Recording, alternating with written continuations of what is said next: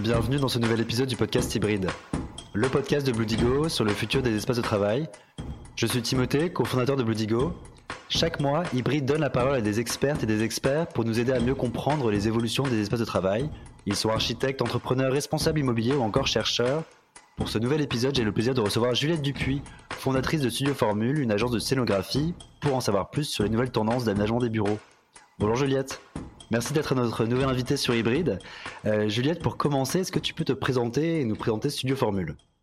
Alors, je suis Juliette Dupuis, je suis dirigeante euh, du Studio Formule, qui est une agence qui crée des scénographies pour des expositions dans des musées et qui fait aussi de l'architecture intérieure pour des projets euh, complets d'aménagement d'espaces variés pour les entreprises. Par exemple des bureaux, des showrooms, des lieux d'expression d'une expertise, d'un savoir-faire. On travaille aussi sur la signalétique qui participe à la scénographie des espaces. Pour ma part, je suis architecte d'intérieur de formation. J'ai beaucoup travaillé dans la communication au début de mon activité professionnelle, avant de, avant de développer la scénographie. Et la singularité de Studio Formule aujourd'hui, c'est euh, d'être à la croisée de ces activités, de l'architecture intérieure, de la communication et de la scénographie, qui permettent de concevoir des lieux qui sont communicants, ou qui servent en tout cas à délivrer un message ou à apprendre quelque chose, ou simplement offrir des lieux d'échange et de partage euh, pour bien travailler et pour favoriser la communication entre les personnes qui les, habitent ou qui les traversent. Euh, voilà, le point de convergence entre la scénographie d'exposition et la mise en espace euh, pour les lieux, pour des entreprises, c'est surtout de créer des lieux euh, dont, les personnes vont se rappeler et qui vont générer des émotions positives pour marquer les esprits et, surtout créer des lieux qui, qui sont en harmonie avec la personnalité de l'entreprise et bien entendu avec le sujet de l'exposition quand on parle de scénographie d'exposition. Et pour nous, chez Studio Formule, les deux univers se nourrissent l'un et l'autre. Et c'est ça qui apporte vraiment euh, la singularité à nos projets en, architecture intérieure. Est-ce que tu peux nous expliquer euh, un peu plus votre démarche créative pour transformer des espaces de travail? C'est quoi les différentes étapes euh, quand vous avez un projet d'aménagement qui arrive, de la prise du brief du client à la livraison du projet?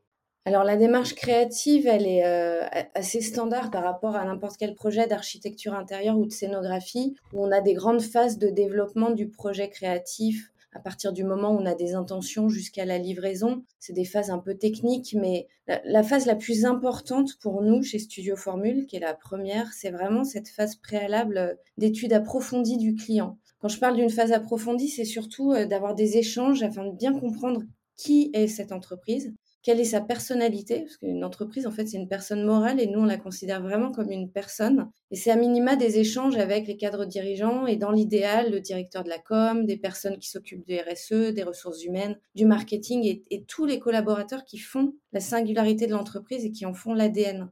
En fait, notre objectif, c'est de faire des espaces qui sont les espaces de nos clients. On n'a pas, pas de signature d'architecte. On, s'applique vraiment à travailler au maximum en collaboration, en co-création on est très à l'écoute et on fait évoluer nos projets par étapes pour que le client se l'approprie et que ça devienne euh, le sien finalement. Par exemple, j'aimerais bien illustrer ce que je viens de dire par un exemple récemment, et pour le projet sur lequel on a travaillé ensemble, Timothée, pour OGIC, où la démarche était clairement collaborative. J'ai eu l'occasion de participer à un hackathon que la présidente du groupe a souhaité organiser avec une quarantaine de collaborateurs, où ils étaient amenés à se positionner sur la vision qu'ils avaient de leur futur siège, où j'ai vraiment pu euh, m'immerger avec eux dans euh, leurs perspectives et leurs envies finalement, de leur, et leur façon d'envisager euh, leur travail dans ces nouveaux locaux.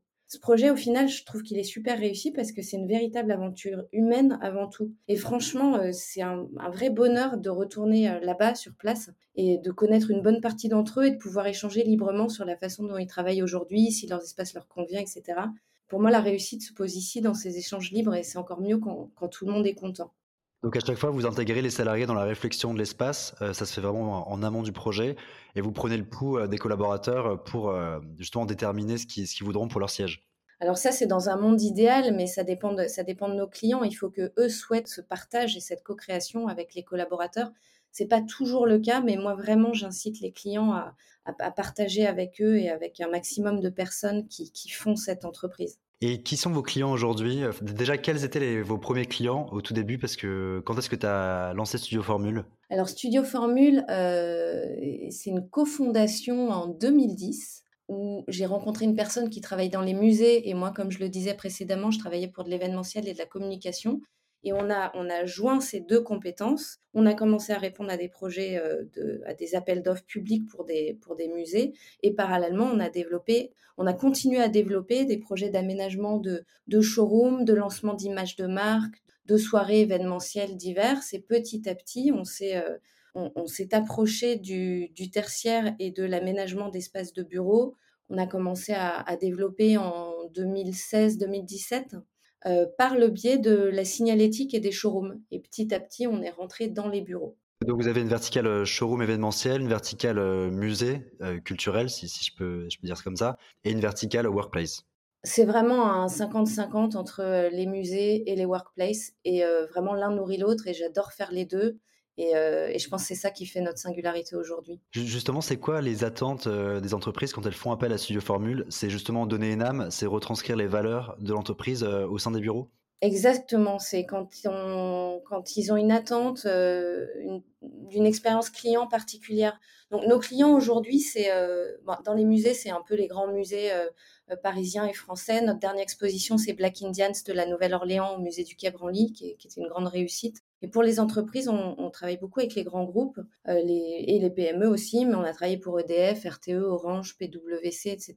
Et puis dans l'immobilier, ICAD, OGIC. Et ces clients-là, ils font appel à nous quand ils ont un besoin en aménagement d'espace intérieur qui ait du sens en fait. Quand ils ont besoin d'une expérience client particulière, quand il faut mettre en valeur une image de marque ou un savoir-faire ou une expertise, enfin vraiment raconter une histoire, mettre en espace un storytelling. Et c'est au final faire ruisseler l'identité de cette entreprise, son âme en fait, et que son âme soit perceptible dans les lieux. Parce que les entreprises aujourd'hui, elles, elles, vendent plus seulement des produits ou des services, elles ont vraiment de plus en plus besoin d'affirmer leur raison d'être. Elles doivent exister, elles doivent être vivantes, et elles ont besoin que leur espace raconte cette histoire, que, que leur espace soit incarné et que, euh, que leur âme soit palpable en fait. Et la scénographie, appliquée à l'aménagement des espaces de travail, elle permet de réaliser cet objectif avec tous les outils qui sont les siens, la, matière, la lumière, les médias, les textes, les images, les images animées, les œuvres d'art. Euh. En fait, on a plein plein de ressorts dont on a l'habitude en scénographie qu'on fait rentrer dans les espaces de, de travail. Parce que dans un espace de travail pour une entreprise, en fait, il y a plusieurs enjeux. Il y a des enjeux d'image et de communication,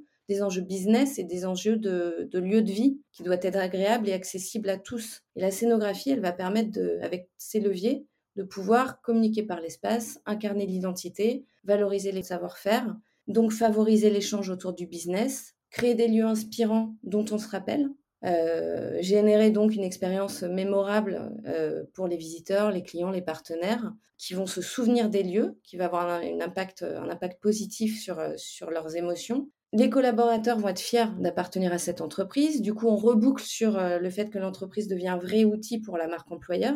Et la scénographie, elle permet de faire un paquet avec tout ça, de scénariser tous ces espaces, de les mettre en lien, de faire en sorte que de tout ait du sens et raconte une histoire. Justement, c'est quoi les attentes euh, des entreprises quand elles font appel à Studio Formule? C'est justement donner une âme, c'est retranscrire les valeurs de l'entreprise euh, au sein des bureaux? Oui, alors ça, s'applique vraiment. Euh, alors pour le coup, cette, cette histoire de storytelling euh, est vraiment un rebond des, premières, euh, des premiers échanges qu'on a avec les entreprises. J'ai deux exemples.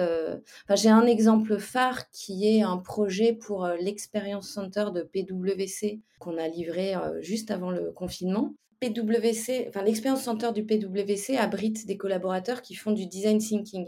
Donc le design thinking, c'est une méthode euh, de, design que je vais développer en deux mots parce que c'est pas ma spécialité, mais qui est centrée sur l'humain, qui est tournée vers l'innovation et qui est une démarche un peu particulière qui fait que ça entraîne une organisation de travail euh, particulière et que quel que soit le domaine d'application, cette méthode, elle implique l'intelligence collective, la co-création et l'itération. C'est pas un travail de création linéaire, mais il y a plein d'itérations. Donc on avait besoin de pas mal de salles de réunion très différentes dans les usages. C'était un super beau terrain de jeu. Et PwC souhaitait que tout leur espace porte, euh, enfin quand ils font visiter leur espace de travail, ils puissent euh, raconter qu'est-ce que c'est que le design thinking et comment ils travaillent. Du coup, on a aménagé chacune des salles de réunion pour faire écho à cette démarche, de la page blanche à la livraison d'un projet, on traverse des moments où on doit s'inspirer. Donc, on a créé une, on a imaginé une ambiance délicate, un peu surréaliste, qui fait appel à l'imaginaire avec une accessoirisation ultra travaillée. Ensuite, il y avait une salle d'échange d'idées qui est devenue une vraie jungle room, mais vraiment ultra jungle, très, très vivante.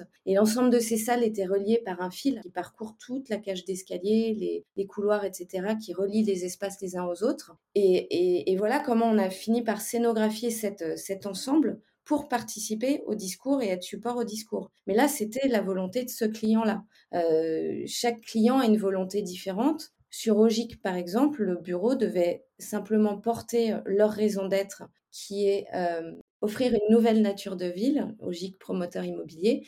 Et donc, on a vraiment travaillé avec la porosité avec la nature, le lien avec l'extérieur, etc. Ça dépend vraiment de, des attentes du client mais on est capable de faire des rebonds en storytelling et en scénographie. Alors Juliette, tu es scénographe et architecte depuis plusieurs années. Euh, quelles sont selon toi les dernières évolutions que tu as pu observer au niveau des aménagements de bureaux? C'est quoi les grandes tendances actuelles euh, pour tes clients? Là, tu parles justement de PwC. Euh, est-ce qu'il y a des grandes tendances que tu vois remonter et qui sont assez récurrentes dans l'entreprise? Oui, alors les dernières évolutions, elles, bon, elles ont bien entendu été générées par la crise du Covid. Avant cette crise, moi, le sentiment que j'ai, je Bon, c'est ma réponse à moi. Hein, je... c'est qu'on on a l'impression que les entreprises appliquaient des modèles, qu'elles suivaient des tendances. On a vu les bureaux se décloisonner en open space, ensuite les positions de travail devenir flexibles, et bim, le Covid est arrivé par là-dessus, et, et, chaque entreprise s'est vue imposer le télétravail. Et l'impression que j'ai aujourd'hui, c'est qu'après la crise, l'organisation du travail et le rapport au travail des individus a changé, et les modèles interchangeables, ils peuvent plus fonctionner.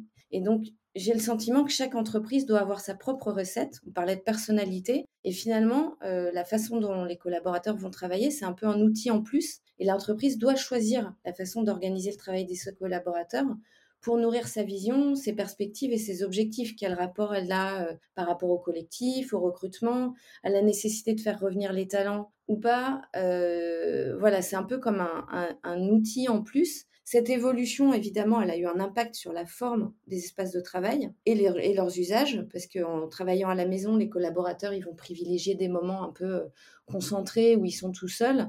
Et à l'inverse, quand ils vont euh, au bureau, en entreprise, ils savent que ça va être l'opportunité de moments d'échange, de réunions formelles ou informelles, de moments sympas avec les équipes. Et donc, ces lieux euh, vont devoir offrir des espaces qui vont accueillir les, les gens dans ces attentes-là. Et ces nouveaux usages, en fait, ils doivent toujours pareil, je reviens à cette histoire de personnalité d'entreprise, ils doivent porter cette identité qui fait leur singularité, parce que c'est à cet endroit-là qu'on va pouvoir fédérer les collaborateurs euh, euh, et les équipes et qu'ils sentent que tout est aligné qu'ils puissent être fiers aussi d'être intégrés, à cette entreprise, qu'ils aient envie de partager à l'extérieur euh, cette qualité d'environnement de travail hyper créatif et, et, pluriel en fait. Studio Formule a pris beaucoup d'engagement, notamment en matière écologique, puisque vous souhaitez également faire des aménagements éco-responsables. Est-ce que tu peux nous raconter un peu comment Studio Formule prend en compte cette dimension écologique dans ces aménagements? Oui, tout à fait. Alors, c'est vrai que ça fait un moment qu'on les prend en compte parce que déjà dans les euh, cahiers des charges des musées auxquels on répond, ça fait, ça fait plusieurs années que ça fait partie des critères de, de jugement des offres et donc on fait très attention à la question de, du réemploi et de l'éco-conception. Et la dimension écologique aujourd'hui, elle est complètement induite en ce qui concerne tous nos projets. Pour les projets d'aménagement de bureaux, les leviers, ils sont, ils sont divers. En fait, dans un projet de, de rénovation, par exemple, on va regarder comment on peut transformer euh, l'existant plutôt que de revêtir les surfaces avec euh, des, des, matières, euh, des matières en, plus, en fait. Donc, on va voir comment on peut transformer, valoriser. Un exemple sur notre projet pour Ogic, tout le sol du rez-de-chaussée a été conservé alors qu'il n'était pas forcément euh, en super état euh, ou, l'idée qu'on se serait fait de ce lieu dès l'accueil. Mais finalement, on a décidé de le conserver parce qu'il avait une vraie histoire et il a une histoire à raconter. Donc c'est limiter les travaux et transformer l'existant. Exactement. Et s'en servir euh, pour... Bah là, en l'occurrence, on s'en est servi comme support d'une grande fresque qui nourrit l'identité et l'image de marque dès qu'on franchit la porte de l'entreprise. On, a choisi aussi dans ce projet de garder la dalle de faux plafond brut, et ça c'est un vrai positionnement parce qu'elle a des traces, des irrégularités, des trous, euh, il y a un vrai travail acoustique à faire euh, ensuite, mais on n'a pas recouvert tout le plafond d'un faux plafond avec des dalles euh, sur des, des, mètres et des mètres carrés. Il y a un autre levier aussi, c'est que quand on décide d'appliquer des revêtements, on peut travailler soit en réemploi pour les matériaux, soit, et c'est ce qu'on a fait chez Ogic, on a choisi de travailler avec des dalles de moquette qui sont repositionnables pour se dire que une fois qu'elles seront plus utilisées sur ce siège ou enfin repartir dans un circuit de réemploi après ce premier usage. Donc c'est vraiment penser que tout doit pouvoir euh, tourner et repartir dans des circuits comme ça. Ensuite, il y a euh, ce sur quoi on peut agir, c'est la question des mobiliers fabriqués sur mesure. Donc là, on s'applique en conception à dessiner des choses euh, relativement simples, à travailler avec des entreprises qui sont proches du lieu de, de l'entreprise. Donc c'est limiter, c'est limiter l'empreinte carbone voilà, limiter les transports, l'empreinte carbone, utiliser des matériaux qui sont certifiés, bien sûr, le moins de solvants possible, travailler avec des peintures écologiques et de réemployer des matériaux, même dans les, euh, même dans les menuiseries sur mesure. Et puis pour tout ce qui est mobilier euh, mobile, on, source des mobiliers en réemploi, comme ce qu'on a fait avec vous, Blue Digo, pour euh, Ogic. Et quand on n'a pas exactement ce qu'on veut en réemploi, ben on achète du neuf, mais dont on connaît la provenance, la composition, le mode de fabrication. Et par rapport au mobilier reconditionné, est-ce que tu vois que les entreprises sont de plus en plus prêtes à accepter le dépareillé Ou est-ce qu'il y a encore ce côté un peu, euh, voilà, il me faut des espaces homogènes à tout prix? Non, non, je pense que les entreprises, elles sont, elles sont prêtes du moment qu'on les accompagne et qu'on raconte l'histoire autour. Je pense qu'elles sont prêtes. Alors évidemment, il y a des compromis à faire. À un moment donné, euh, euh, si ça fonctionne pas, eh ben on va choisir du neuf, mais voilà, du neuf éco, éco-conçu aussi. Mais les entreprises, oui, elles sont prêtes. Euh, on travaille aussi beaucoup avec des matières qui sont fabriquées avec des composants issus du recyclage. Par exemple, cette matière, le pavé, qui est un matériau recyclé et recyclable, qui est fabriqué en région parisienne à partir de déchets plastiques, ou encore ces chaises Graven que vous connaissez, qui sont fabriquées avec des résidus plastiques et qui présentent les stigmates en fait de leur fabrication, parce que sur l'arrière du dossier de la chaise, on, voit la matière qui sont des sortes de spaghettis de plastique fondu un peu bizarre d'ailleurs, ça plaît pas à tout le monde, mais justement ça fait parler. Et euh, ça fait parler et donc on a envie de raconter cette histoire. Et ça fait aussi partie du storytelling. C'est vrai que la démarche est très intéressante. Maximum, c'est une marque euh, de mobilier éco-conçu. Made in France, fabriquée à Ivry. Euh, on les propose souvent sur des projets d'aménagement. Et c'est une marque de mobilier qui fabrique que du mobilier à partir de chutes industrielles, donc de déchets industriels. Et effectivement, comme ces chaises Graven euh, qui sont fabriquées à partir de, chutes de plastique aux, couleurs assez infinies. Et c'est vrai que c'est très très beau. Bah, c'est super beau et ça raconte une histoire. C'est comme pour Ogic, pour finir, on avait des étagères dans les espaces de bureau et c'est des étagères qui sont assez jolies en plaques et chaînes. Et moi j'ai demandé à l'entreprise, mais est-ce que vous n'avez pas euh, des choses dans l'atelier? En fait, ces étagères, elles, elles viennent de la Sorbonne. Elles ont été fabriquées pour la Sorbonne et il y en avait trop. Et donc maintenant, elles se retrouvent Ogic. Et je, trouve ça super l'histoire que ça raconte. C'est un peu, euh, ça donne du sens aux choses en fait. Ça nourrit l'histoire du lieu. C'est un peu comme quand on porte euh, une vieille, veste de grand-mère. Et ben on raconte son histoire et ça, lui donne une personnalité. Est-ce que, tu peux nous faire un peu de teasing sur des futurs projets euh, que tu as dans, les prochains mois chez Studio Formule? Ouais, tout à fait. On est en, train d'aménager le siège social pour une, compagnie d'assurance en région parisienne. Et on les amène, nous, à, accueillir plus leur, euh, vraie euh, volonté, leur vrai souhait pour euh, essayer de tisser et de, commencer à raconter une histoire. Parfois, c'est pas induit chez les clients. Ils veulent un bureau, ils veulent un bureau pour bien travailler. et c'est très focus, voilà, des salles de réunion, tant de personnes, un écran, et puis voilà quoi. Mais en fait, on se rend compte que quand on tisse le lien et qu'on commence à discuter, on se rend compte que l'entreprise est familiale, que souhait euh, à l'époque c'était ci, c'était ça, et euh, on, tisse l'histoire. Donc c'est en cours, je ne peux pas en dire plus aujourd'hui, mais, c'est ça qui est vraiment sympa, c'est de construire la, scénographie des lieux comme ça. On a un travail de scénographie signalétique, habillage un petit peu à la croisée des chemins pour l'INSEP, l'Institut national du sport, de l'expertise et de la performance euh, on a déjà fait toute une première partie d'aménagement des espaces extérieurs de ce grand campus à Vincennes. Et là, on est en train de travailler à habiller toutes les infrastructures sportives à l'intérieur.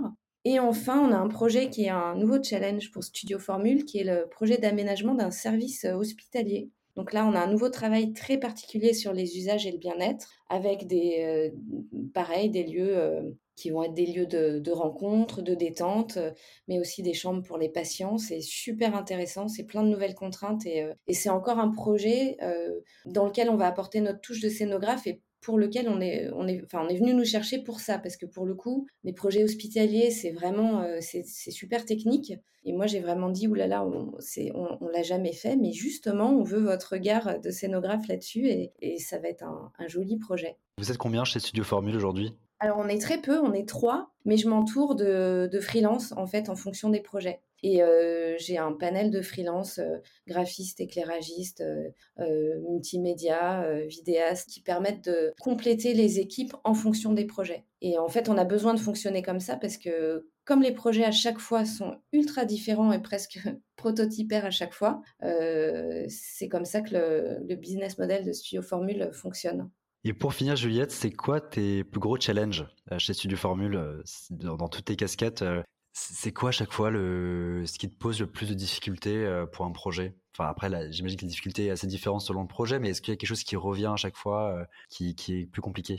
Euh, C'est pas compliqué, mais c'est vraiment de repartir à zéro à chaque fois. C'est-à-dire que j'ai jamais une idée préconçue, je, ré, je réemploie jamais. Pour le coup, j'ai pas de réemploi dans mes idées.